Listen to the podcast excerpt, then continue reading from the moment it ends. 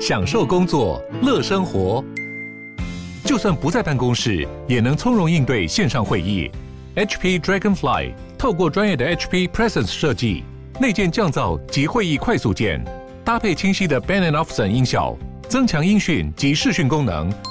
HP Dragonfly 顶级商务笔电，采用 Windows 11专业版，让您在会议中享有最佳的视觉和听觉品质。热门财经议题，即时投资快讯，焦点新闻话题，陈凤欣与您同步掌握。欢迎收听《财经起床号》。Hello，各位听众，大家早！欢迎大家来到九八新闻台《财经起床号》节目现场，我是陈凤欣。我觉得今天要谈的事情还蛮多的，所以呢，我们就直接进入今天的新闻焦点专题啊。我们来谈最近公视的这一出历史大剧啊，真的是呃讨论度极高，其实它的收视率也好哈，嗯，讨论度极高，收视率也高。斯卡罗，这个在呃十九世纪的时候呢，其实这当然对台湾影响是非常大，但是我们究竟应该要如何的去认识？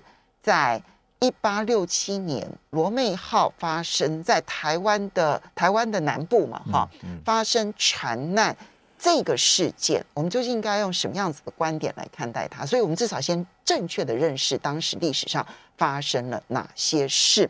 那么，嗯，在我们现场的是作家杨度，哈，哎，冯馨好，大家还记得他就花了很多的时间写了一本有温度的台湾史，对啊。那花了很多很多时间去了解台湾的近代史当中发生近近三四百年发生了哪些事情，嗯，也非常欢迎 YouTube 的朋友们一起来收看直播。好，那么嗯，阿杜，我们就先，我觉得我们先不谈那个大的事情，我们先谈这里面的人。好，好，好，这里面主角中的主角啊，在在在戏剧里头当然是大帅哥了哈。好。李先德，他他为自己取了一个汉文名字，叫做李先德。李先德是一个还有一个名字叫李礼让，早期叫李礼让。嗯，对，李礼让。嗯，他是一个什么样的人？呃，我觉得他比较像是一个在十九世纪到各国冒险，然后寻求个人生涯的这种发展，为了个人利益可以不择各种手段的一个。我们称之为叫机会主义者，嗯，他只要有利益，他有机会，他就跑去了。嗯，所以他从法国念完军校，跑到美国，所以他是个法国人。对对，他是法国人，后来跑去参加了南北战争，最后被派到厦门来当领事。那么他很注重的是个人的一种成就跟出路，所以他跟其他人的相处并不好。他像他在厦门跟厦门的时候，他发生罗妹号事件的时候，他希望。那个厦门的那些美国的舰队可以出兵，那美国舰队自己知道他的建议之后，自己就出兵了，但也没有打赢，因为被台湾族打败了嘛，哈。那结果呢，李先德他就决定说，好，他自己要去跟清朝交涉。那后来是清朝派了一个叫刘明灯，刘明灯的这个总兵，他找了七百个士兵，还有甚至于组织了一千五百个民兵。陪他去到了琅琊这边，然后跟那个卓杞笃他们谈判。所以他背后其实我们现在喜欢讲说他自己多么勇敢，啊去跟那个原住民谈判等等。其实不是，他背后是一千五百个清朝的民兵加上五五百个军队，是对，嗯，五百个呃对七百个军队。所以他在这个过程中，他是主要是靠着清朝的这些军队，他才有那个实力去谈，否则他。他自己，因为这些事情都是在他自己的书里面，他写的非常清楚。因为他其实是有记录的，他有记录，因为他要为他自己留下记录，嗯，为他自己的事迹留下记录。所以，包括他第一次去见，第二次去见，彼此送了什么礼物，然后那一天谈判的时候是一个什么场景？这样，他去谈判之前，他觉得他可以自己去谈判不怕，因为背后卓杞笃跟原住民不敢对他怎么样。卓杞笃带了两百个人过来，嗯。那在恒春一个会会出火的地方，出火就是那边有一些那个温泉，有没有？它会冒冒那个烟出来，就硫磺烟。南部有一些地方类似像什么水火同源这样子。对对，就是水火同源的地方。那很妙的是他，他他们就在那里谈判。那卓西笃带了两百多个人，有男的有女的，然后他就说，他们身上有的披着肩膀的衣服。披肩的衣服，然后他们带着那个滑膛枪，嗯，弓箭，然后那还有那个矛的上面绑着人的头发，嗯，表示他们很勇敢等等。那他自己带着枪去，那彼此在谈判的时候，在谈判的那个瞬间啊，他就说：“你们为什么杀害了我们罗美号的人？”嗯，你知道卓奇笃回答说：“因为你们白人曾经在我们这里上岸的时候，去杀了庸仔路社的那些人，杀到最后整个社区里面只剩下三个人。嗯，所以他看到你们上岸，他才会想要报仇。嗯，并不是他们想要杀人。”他说：“可是这样你会误杀，因为过去杀他们的人不是这些白人。嗯，结果他就说，可是这样子杀他们是不公平的。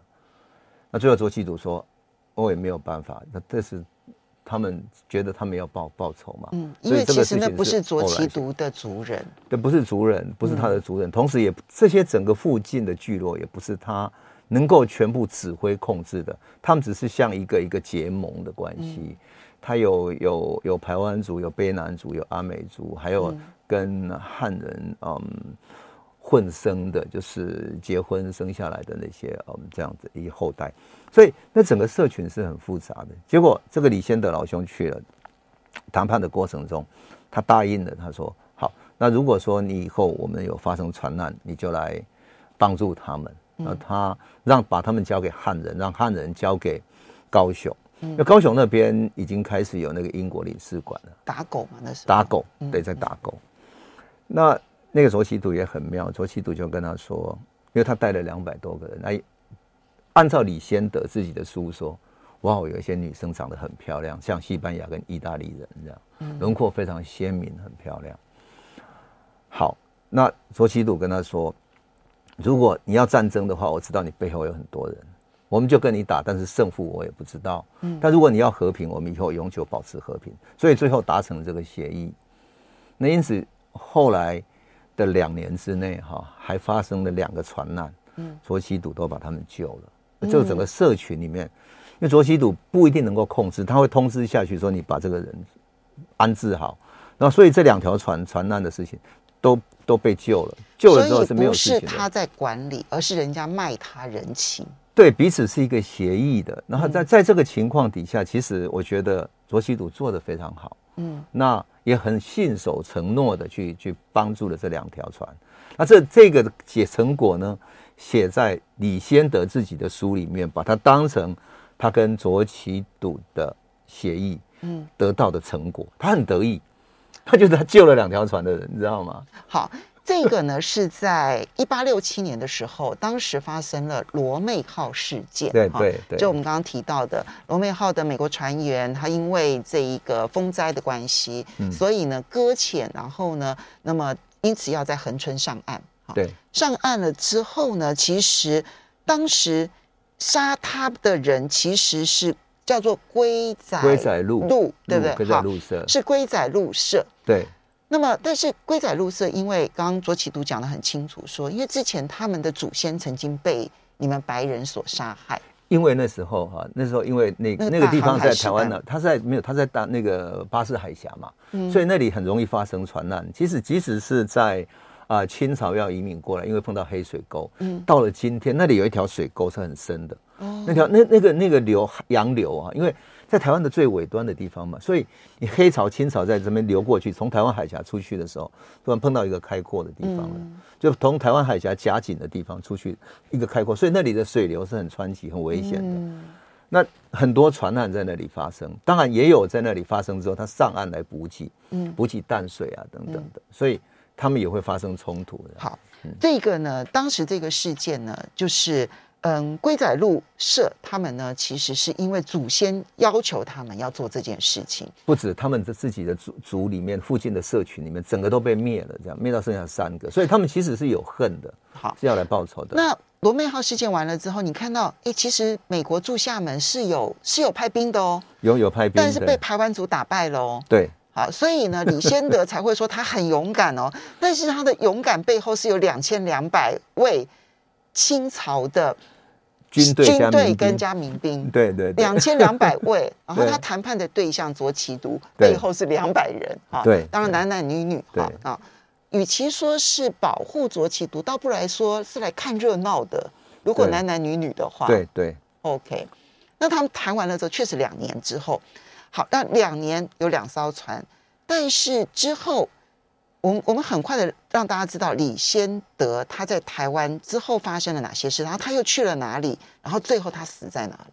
对，因为他他谈完之后，他过了两年，呃，六九年的时候，一八六九年的时候，他又来了，然后跟卓杞笃见面。那见面的时候呢，他送给他很多礼物，那个有长的羽毛的，然后一个手枪，在台湾很少见，嗯、还有一个单膛的猎枪，嗯，好，但是比较少见，就是比较漂亮的东西，还有个望远镜，嗯，这都是原住民没有的。那卓杞笃也送了他很多那个原住民本身的艺术品啊、礼物啊等等，所以两边是非常要好的。可是谈完了之后，卓杞笃在家里盛大的接待他之后，他到那整个社区里面到处走，嗯，他在记录地形。他其实心中是有目的性的，在在勘察各种地形。那他过去，他书里头自己有说，他勘察这些地形是有目的性的吗？是他自己书里面说，他就是要勘察这些地形，以便于未来如果要发动战争的时候，因为美国如果要发动舰队来战争，他要知道地形。而且他在法国念的是军校，所以他会用等高线来测量那个距离。嗯，测量地形，就是说，比如说你看到那个这样看比比例是多高，距离是多远，这样他会用等高线来测。所以他是用军军事眼光在探查地形。是的，他就用这个军事眼光。因此你要看这一本书，叫做他他自己的书哈，叫《南台湾踏查手记》。它中间有一个 chapter 专门讲，如果你要攻打恒春这个地方，攻打这个社群怎么攻打？这个里面的讲法就是完全是要讲给日本人听的。就讲给日本人，告诉他们你怎么去打他，从哪里上岸。所以他连同那个附近的河流，就横生一带的河流，怎么上岸，怎么攻进去，然后那个从沿着河流怎么走，会碰到什么山的地形，他都记录了。嗯，因此他不是一个没有目的性的人，他是一个懂得军事。但是他这个到底是为了谁而做呢？是为了美国未来有一天要发生战争而做的，还是他认为，好，你既然是原住民族，那么清朝。他们本身又说他没有办法管你们的，所以他就他就等于是把这个拿来当他的个人的资料在用。因此后来，因为他他是一个个人英雄主义者，就个人的机会主义者，所以他跟美国的领事馆没没没有出啊，他们要把他调到中南美洲去，他要回去了。那他的任命一直没有通过，他就很生气。他到日本的时候就就决定说，哎，跟日本谈的时候，他决定留在日本，因为日本人出给他的年薪太高了。他把这所有的资讯出给他太高了。他他当时找要这些资讯，他觉得是这个个人资料，对不对？哈，对。然后后来美国要把他调回中南美洲，但是始终还没有派令下来的时候，他去了一趟日本。他也他他要回到美国去，就沿着走走那个太平洋这边嘛，哦、走到日本。就是船经过日本，等于是转机啦。但是但是转船，不，那个时候没有机的。对啊，就是、等于是转机啊。但是就是转船，转船到日本嘛啊，就在日本停留下来了。那日本人觉得，哎，他的资讯讯息很有用，所以就花了很大的钱当他的顾问费用。多多少钱你知道吗？年薪是一万两千美金。你要知道，当时的一个华工，美国人从中国广东这边引华工去。开拓大西部嘛，因为那时候美国南北南北战争结束，西部大开拓的时代，到那边去的一个华工年薪三十块，三十块，所以不加呃不是年薪是三百块，加起来年对不起年薪三百块，所以他是四十倍左右，别人四十年或者一辈子的薪水，他是他的年薪，那所以他在日本拿了很高的薪水，他等于把所有的这些战略的资讯全部卖给日本，从日本得到。很高的这种这种回报，的，所以，嗯，对，所以他是一个什么样的人呢？他是一个守信用的人吗？他当然不是，他他把，我觉得他把卓奇赌对他的信用拿来出售了，嗯、而且我觉得最最觉得这个感觉很像什么呢？奉信，他很像卓奇赌请了一个他觉得很好的客人，一个美国的客人来，他还家里来接待他，然后两边讲好了以后，你家里如果有人经过这里发生灾难，我救助他。讲好了的结果，你把我们家地形弄清楚了之后，你去告诉一个盗匪说：“哎，我知道他家的地形，他家现在没有什么人看着，你可以去打他，你把他把那个家产占下来没关系。”他就是这样跟日本讲的。所以，我我为什么特别觉得这个是一个机会主义者。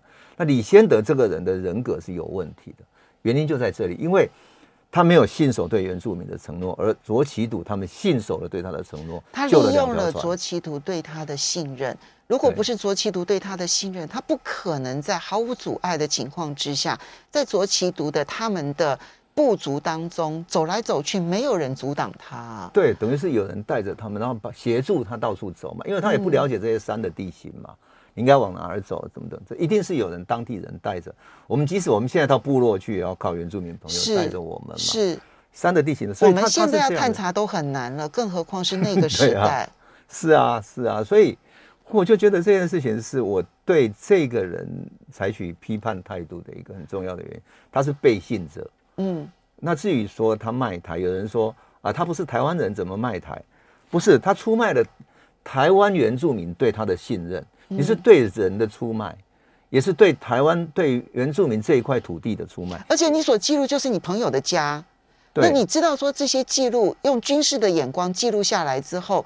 卖给另外一个有军事野心的国家的话，那么第一个毁掉的就是你朋友的家啊。对，他是他是把它卖给他了，不是什么毁掉而已。他不在乎，他就是要卖给他了。所以，那我就觉得很有意思的是，我我是从李先德背后对待这一段历史的时候，我我想起美国人对待印第安人，嗯，因为美国对印第安人也是觉得，反正你印第安人没有没有这块土地的所有权嘛。他只是在这个土地上生存的，所以把把他当成野蛮的、容易欺骗的。所以你看，他送那些礼物给他，是不是很像美国人对付印第安人的那些大酋长的时候送给他带羽毛的缎子，然后带那个什么一把手新型的手枪等等？嗯，很像是他对待印第安人他态度，而对待印第安人的态度，其实他一边跟他们谈判，一边弄地形之后，以后再把美美国的军队开进去打印第安人，是一样的。是一样的，所以我们不要去去美美化这个人说，哦、呃，他是代表了美国，不是，因为他事实上不被美国熟悉，是美国的领事这边也也美国的外交部他们不喜欢他，准备把他调走，他很不爽，所以他才会留在日本。嗯，因为他的任命案，外交的任命案，美国一那个国会那边一直没有通过，因此他是很不爽的。嗯，他我们我们很容易在这个讨论的过程中。把它简化成李先德代表的就是美国原住民，代表了台湾的本土。那结果我们在那个里面纠结不清楚。我纯粹就历史论历史的话，其实并非如此。你只要去看他自己的书，因为他自己知道他在记录这些地形的时候，他是有军事眼光的。而记录这些地形的目的，其实是为战战斗做准备的。那么，呃，李先德到了日本，他成为了日本的顾问，但是他并没有老死在日本。他后来去了哪里？去了韩国，为什么？为什么？因为因为日本给他的顾问费用太高了，所以只给他三年。嗯、三年之后，他的那个顾问费用就结束了。嗯，那因此他必须再找地方去，而他想要用西方，特别是美国这些新的战略的知识，去告诉韩国，去当韩国的顾问。嗯，啊，让他知道怎么哦，如果日本来的时候，你怎么对付他们？嗯，他其实是在这个里面当那种军事上的顾问，在贩卖他自己。嗯，他最后老死在韩国嘛，但但是日本为什么没有用他？我相信也有他的道理，就是他的费用太高之外，也有他的利用价值就结束了。嗯，那日本是利用他的知识来对付清朝，然后告诉清朝说，你们对于台湾的那个山地是没有主权的，等等。我们稍微休息啊，所以你看到李先德从法国，然后到美国，接着到亚洲，接着到台湾，然后到日本，到韩国，他不代表任何一个国家，他只代表他自己。对说冒险主义者、机会主义者，欢迎大家回到九八新闻台财经起床号节目现场，我是陈凤欣，在我们现场的是作家杨度来谈公式的历史戏剧《斯卡罗》，也非常欢迎 YouTube 的朋友们一起来收看直播。好，那么呃，阿杜刚刚我们其实提到李先的奇人奇事哈、嗯，对。那么他从法国到美国，到台湾，到到日本，到韩国，其实你不能说他是任何国家的人，他就是那一个在在那个帝国主义大扩张时代当中的机会主义者。对，他就是到东方来寻找他的机会，用他的角色，用他的知识来寻找他个人的生涯的机会。嗯、好。这是李先德，所以对他来说，他自己书里头会愿意讲说说，我去卓杞笃家做客，啊，他当然还描述了他们很细腻，说他们怎么招待我哈，对，如何的热情哈，对。那可是我在当场我就开始勘察他的地形了，对，我就开始以军事的眼光为战斗做准备。我到朋友家去做战斗的准备，对他来讲会觉得理所当然。是，那你这个其实不管是更早之前的观念，或者现在的观念，这都是不顾道义。可是，在那个时代，至少这一些机会主义者、冒险主义者，他们会认为理所当然，而且他们给自己灌输了一个一种概念，就是你们反正是无主之地，我侵略你，我占领你是理所当然的。对，特别是他，我觉得跟他们的那个印第安历史有关系。他们对付印第安人也是这样，就是先打仗能够占有土地，就是占有土地。那事实上，对于印第安或者对于原住民来讲，他们本来就没有所谓的国家或者主权或者领地的概念，它是一个生活领域的概念。嗯，它有点像是一个原始的共产社会。我记得以前跟好朋友胡德夫，嗯，他就讲说。他就：“我我们我们哪里需要什么那个存有财产？我们我们今天比如说，凤新是你出去打猎的，你狩猎到一只大山猪回来，嗯、你到村子口的时候，哇，大叫一声，于是大家都来了，嗯，然后分猪肉。那猪肉分完之后，哎，就必须把，比如说有的是给老人的，给小孩的，有些什么东西必须分好，然后一家一家分好。嗯，他们后天可能是换另外一家，所以我们并不会有要必须存粮、必须什么要储蓄的这种农业习惯。”那他讲一个很好笑，他说山猪因为皮很厚，皮很厚之后，这个山猪皮呢会晒干之后，就专门只能够给老人。嗯，为什么你知道吗？因为老人就会把它切一块，然后挂在腰间。那腰间之后想吃的时候，就小刀刮一小块放在嘴巴里面嚼。那小孩如果很乖的话，就丢给他。啊，长大以后，胡德夫说：“嗯，那是我们小时候的 chewing gum，口香糖，口香糖。”对对，就我说，对他们来讲，它是一个生活领域的概念。那两个族群之间如果有冲突的话，它是它是彼此之间冲突完了就结束了。所以我我砍下你的头，我把你的头带回家整理干净，但我还尊敬你是一个战士。嗯，因此他拿着那个头，不是一个羞辱。作战者来讲，他是一个对战士的尊重。我打赢了你，但是我尊重你是一个战士，那两边的战争就结束了。嗯，所以他对李先德是毫无提防的。嗯，而李先德他们相对待，因为他们觉得战斗已经结束了。对，然后我们彼此都是战士，在文化上我们是互相敬重的。那因此，对于李先德或者对于外面的帝国来讲，他觉得你是土地的占有者，对于他还已经有地权的观念，有土地领地的观念。有 governor 的观念，就是你要你要统治他的概念。可是对于就是李先德他们对于包括印第安人，他们都是这样的概念嘛。可是对于台湾的原住民来讲，他只有生活领域的概念。你没有侵犯我的生活领域，OK 可以。那清朝他们也不想去侵犯他，直接去侵犯他们的生活。这就是我们现在要去谈的。就是我觉得我在看我在看这部戏，或者然后看到很多的评论的时候，我觉得他有一个荒谬的地方在这边啊，就是。导演会特别的写下一篇长长的文章，强调戏剧不等于历史，嗯，所以他不需要为历史负责。但是呢，我之后看到了大量的文章，用戏剧的角度去做史观的解释。对，所以导演说我没有为历史负责，可是有大量的文章根据小根据戏戏剧来做他们的历史诠释。里面有一个重要的历史诠释，就是说，因为这里面我们看到这一个，嗯、呃，李先德他去找清廷，然后清廷他们其实也不太想管，他说这个是番人之地，嗯，对不对哈？我们清朝其实管不到的。虽然他讲了这句话，坦白说，他最后还是派了两千两百人陪他去，对对对，啊，对。可是他当时说这个是番地，所以我们清朝管不到。他将这句话就解读为。番地就是无主之地，对，所以他就是可以侵略，他就是可以占领，这是国际法所规定的。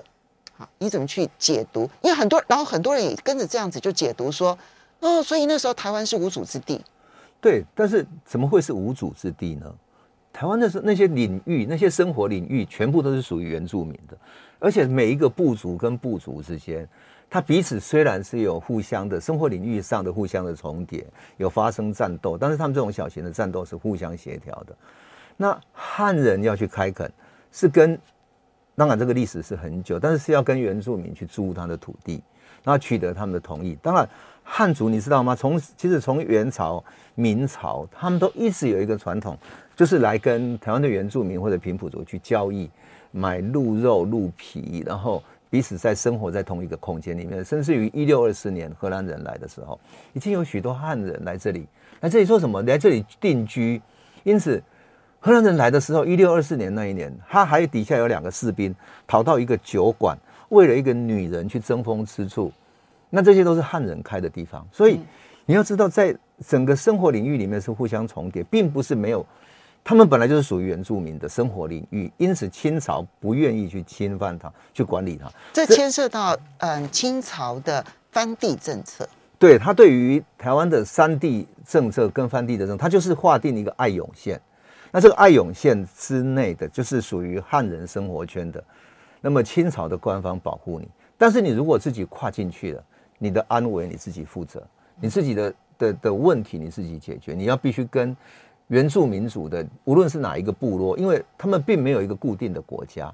原住民本来就是部落，更加一个部落，这个就是所谓的呃。部落的社会跟欧洲的这些民族主义国家的概念不同，它是用欧洲的那种国家的概念来看待原住民的部落。同样的，他们也是用，我告诉你，他这件事情其实是从十六、十七世纪大航海时代开始，他们用他们国家的概念、国家的武力去进入东南亚，包括进入印尼、马六甲，进入所有这些国家。原来他们都是部落社会，所以并没有一个国家的权利来积极对抗它。嗯。所以他就觉得他可以可以横行无阻。荷兰甚至于为了垄断香料去去杀死整个岛的原住民族。那在在这个情况底下，他们是用这个概念一直延续下来来对付台湾的原住民。所以因此在处理这个事情上，我觉得我们必须站在台湾原住民的立场。嗯，你去看待他，他这样对你的侵犯，不是说他是无主之地，不，他属于原住民的生活领域。这就是。荒谬的地方，其实现在全世界在检讨，就是那个时候大航海时代、殖民时代的那个时候，用暴力的方式，然后呢，只要是面对他们有一个强大国家武力为他做支撑的土地，他可以把当地人杀的杀、砍的砍、奴役的奴役，然后占领。对，那。现在整个国际上面是要检讨这一种事情的，对，对不对？哈，对，他确实在道德上面各方面其实都是有问题的。对，啊，这是十五世纪、十六世纪大航海时代所遗留下来的帝国主义当中，其实很恶质的一部分。对，但是我们现在是把这一种帝国主义的战地史观作为我们的整体史观吗？我觉得我在在。电视的斯卡罗里面看到李先德他们进入部落里面讲的一句话，在他的预告里面讲的一句话，他说：“我要为你们带来文明跟秩序。”对不起，原住民本身就有他的文明，都有他自己的秩序，甚至于他们的文化跟文化之间还有他的互相敬重，乃至于他们的战争有他们的规矩，他们的生活领领域里面，他的生活圈有他的规矩。我举例来讲，他有一种很符合生态的早期的。凯达格兰族很符合生态的，他们在鹿要生长的，就是开始怀孕的春天的季节受孕，它不许狩猎，嗯，一直要到收割了之后，到了秋天一个季节就是秋生了之后，它集体狩猎。那这个狩猎是什么？就是整个部落里面去山里面啊，发出各种奇怪的声音，然后去围守围围住它，把鹿赶到一个一个集体的地方去，然后把它整个杀掉了。杀掉之后，从此就结束了。你从此后不许再杀了。所以那些鹿可以继续，包括鹿可以在各地生长，甚至于平常的时候，那些鹿还会跑到人家家里去，嗯，去他们家跟小孩子玩。因此，我说原住民有它的生态，有它的文化，有它的真正的文明，它是跟自然共存的文明，而不是说你不对自然不断掠夺。可是对于欧洲的西方的殖民者来讲，他是要来不断的掠夺。你只要有更好的东西，他要去卖。所以荷兰人在台湾曾经。一年卖掉二十几万张的鹿皮，他就跟原住民买他既有的鹿皮，也自己去狩猎。台湾的梅花鹿怎么够他这样狩猎？一年二十几万只鹿，所以台湾曾经是鹿皮大国，大非常重要的鹿皮输出。最后，鹿是清朝的时候，那个郁永河写《北海纪游》的时候，他这他是那个他说满山遍野都是鹿，嗯，然后野牛到处流流荡流荡这样，你也想要吃的时候，你就自己去打一只就可以了。好，但是不同的统治者，嗯，对不起，没有关系，我是说，因此当我们面对这这个意识的时候，我们必须站在台湾的土地和人民的主体来看待这个事情，就是说谁是侵略者，谁是侵略你土地，而不是说因为它是无主之地，对不起，不是无主。嗯，好，那。我们接着就要来看，就是不同的统治者其实面对原住民，其实他的基本的处理态度、政策其实也都是不一样的。不一样的。对。刚刚你特别提到了，就是清朝基本上是不太管理原住民的，对，他是放任由原住民自己管理自己。他在他的生活领域。对。那么，所以他其实是有画了一条线，这条线叫做爱爱永线。爱永线。爱是那个一个。言字呃，一个耳朵边，然后再有益处的益，就是爱关那种，对对，就是关爱关口的意思。啊，勇就是说那种勇勇士的勇，爱永线，嗯 okay、那就是在跟呃原住民的那种山区的那种边界上。嗯、过去像比如说呃新竹的北埔啦哈，呃就是关山那一带，它大概就是都是有。呃，包括桃园等等、大河坎等等，都都有画下这样的一条线。那彼此互相尊重，它有点像是原住民的生活领域，给它保留下来。嗯，当然清朝可能管不了那么多，但是它至少维护了原住民的生活领域，对吧？他可以在这个领域里面他自己生活。那你你汉人要进去的话，你必须尊重他的文化。所以我们稍微休息一下。这是我们在历史上看到，在清统治时期，其实相对而言，元汉的冲突。是很少，相对比较少。对，但到了日本统治的时候，那就不一样了。嗯，我们休息一下，马上回来。好，欢迎大家回到九八新闻台财经起床号节目现场，我是陈凤欣。在我们现场的是作家杨度啊，那也是有温度的台湾史的这本书的作者啊。那么我们今天要来谈，就是从公式历史戏剧《斯卡罗》一八六七年的梅罗号事件，呃，罗妹号，对不起，罗妹号事件呢。之后，我们去看待的那一段历史，那一段历史所揭露的，当然是你看到李先德的这一个国际冒险家，嗯，啊，他的在各国之间的串，啊，不断的串，就把资讯收集卖给别人，再收集资讯再卖给别人。其实他也是把日本的资讯卖给了韩国，对不对？哈，对。好，这些他就是一个这样子的一个冒险主义者，国际掮客，对对对，机会主义者。好，但是被诠释为国台湾的第一个国际合约，哈，你就知道说这里面的荒谬性。第二个是这里面所强调的翻地无主论，它这个背后的侵略思维，其实在现代的史学界里头都已经认为这种侵略思维。美国也在检讨，澳洲也在检讨，就所有侵略史的国家都要检讨他们曾经有过的侵略史，是必须要去面对。而我们现在拿那个侵略史来看待原住民啊，那第三个部分去看台湾不同的统治者，其实对原住民的统治态度差距非常大。清朝采取的就是少数民族自治的概念，对，可是。到了日本统治时期的时候，我们为什么会觉得说日本跟原住民的冲突特别的多？历史上留的记录非常的多。呃，很多人是用国家主义的概念、民族主义的概念来看待，其实不是，是因为日本要掠夺原住民的资源。是因为日本的那种管理方式，它是现代化国家的管理，所以用日本一个学者叫室内原忠雄的话来讲，它叫做资本主义化。那他的管理方式是什么？把这个整个国家的资源全部重新计算。所以日本到台湾的时候，第一个做土地重新调查，把所有土地有产权的、没有产权的山地林业那种山坡地啦，原来大家共同开垦的山坡，全部整理过。那原住民的许多山坡地就变成是他们要关注的。他原住民跟汉人交界的那些山地。就是山山林地啊，像比如说种了很多竹林，像竹山啊、云林啊，哈，嗯，就是南投、云林、嘉义这个附近看山区的那些地带，对，很多汉人跟原住民都在那里交易，甚至于共同生活的非常好。可是日本人就说这些是你们无主之地，必须收归国有了。就这个是一样的概念。其实这跟李先德去日本是很有大关系的。对，嗯、所以他就是这样子，他他就收回来之后，就把它卖给了日本的财团去山上，比如说做纸浆啦，做什么纸厂，卖给山林去做纸厂等等。那原来的住在这里的原住民和台湾的一些汉人就没有失去了生活的，就失去生活资源。这是一个对土地的调查。第二个，他做的是台湾山地林野的调查。因此，你现在看到很多日本的那些人类学者进入台湾原住民，留下很多资料，对不对？对，这些是很珍贵的资料，而且留下很多神话传说。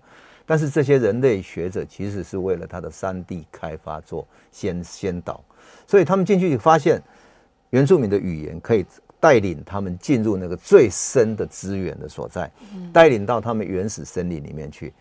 然后，于是我们台湾的红块、扁柏这些国宝的森林，全部被他们赶去日本当神社的那个大木头。所以，他是有意识的在开发台湾山地林野。他为了控制他们，于是用研究原住民的文化。那同时呢，要控制他们。因此，台湾原住民不断在反抗。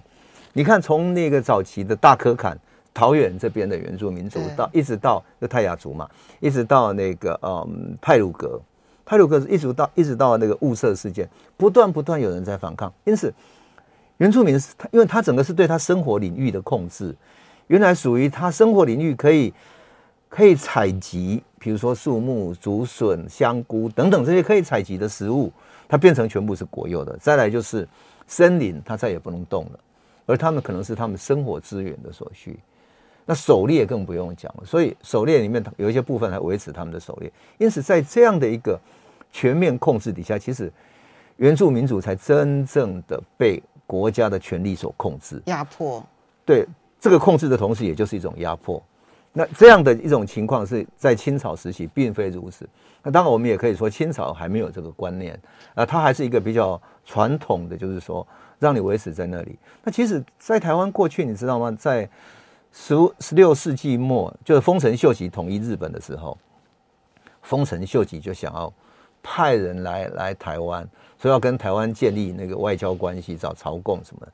结果丰臣秀吉的代表大概在一五九一年左右就到台湾的时候，发现哇，这里是一个部落社会，不想找哪一个的国王。他想说有一个国书嘛，就带了一封国书要给你的国王，那你国王必须来日本跟我丰臣秀吉朝贡。结果台湾找不到国王，因为太多部落。他每个部落有他自己的生存、自己的文化，每个族群有自己的文化语言，所以他就只好就回去了。这样，那我说没有台湾不是没有部落的这种无主之地，而是各部落有他们各自的生活领域，其实都是在的。所以清朝也好，日本也好，其实真正你看到近现代以来。以日本对原住民的压迫是最残酷的，因为他直接进入到他的聚落里面，深入到他的生活资源、生活领域。那如果不听话的，像比如说泰鲁格族跟他反抗那么久，他就整个跟他迁村，那迁到平地来。所以我几年前去看到那个，我去泰鲁格那个山上嘛，就看到一个一个已经日本时代被迁村的一个老村子，这样。那里面留下来的还有很多过去旧的东西，那种老的石头啦、建筑。他说，我们就那个时候被迁村，所以建筑物里头的细节内容都还存在。对，有一些那个呃石头了，就是没不会被风化消失。对对，嗯。所以就是，我是觉得说，我们必须站在土地和人民的立场，来诉说这一段历史，来诉说我们自己的故事。也就是我们要站在台湾这块土地上的原住民的立场来诉说我们自己的故事，那站在我们自己的生命来诉说这一段故事，而不是站在统治者那些殖民者的立场，用他的语言、用他的逻辑来思考。我觉得在看到那个斯卡罗里面，我有一个有一幕，我觉得很痛心的是什么呢？就是龟仔入社，他们不是去去去罗妹号，他刚开头的时候，罗妹号。发生船难，然后他们去砍下他的头，然后说把那个头举着报仇嘛。这个画面你知道吗？我在什么什么图片里面看到版画里面，在十七世纪版画就看过。嗯、这个版画是谁画的呢？是荷兰人画的。荷兰人在那本书叫做《荷兰第二次、第三次出使中国记》，他就画了台湾原住民。原住民族在他们的那个原来这个就是那个平埔族的那个板屋上面，他就就是举着这样的一个头，然后很像。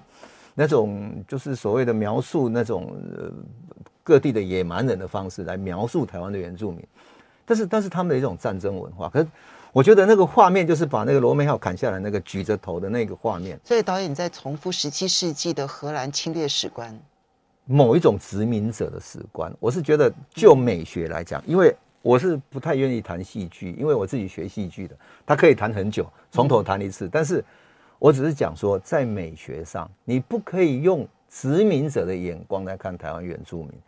你必须从原住民不是报仇，或者说举着那个头好像野蛮人的那种、嗯、那种、那种、那种镜头去描述他，而是你必须说，他把这个头砍下来，他是要对他过去的死去的族人来献祭，嗯、表示我要给你们安慰。嗯，那是我为你们。如果你展现的是我真的去告诉祖灵说，我对过去死死去的这些祖灵，我要告慰你们。嗯，而不是说我要报仇，是那种。你知道，就是那种暴力式的美学，嗯、以为不管你解释他是报仇，或者你解释他说是野蛮，基本上你都没有去表达了他对于祖灵这件事情的高度的崇敬。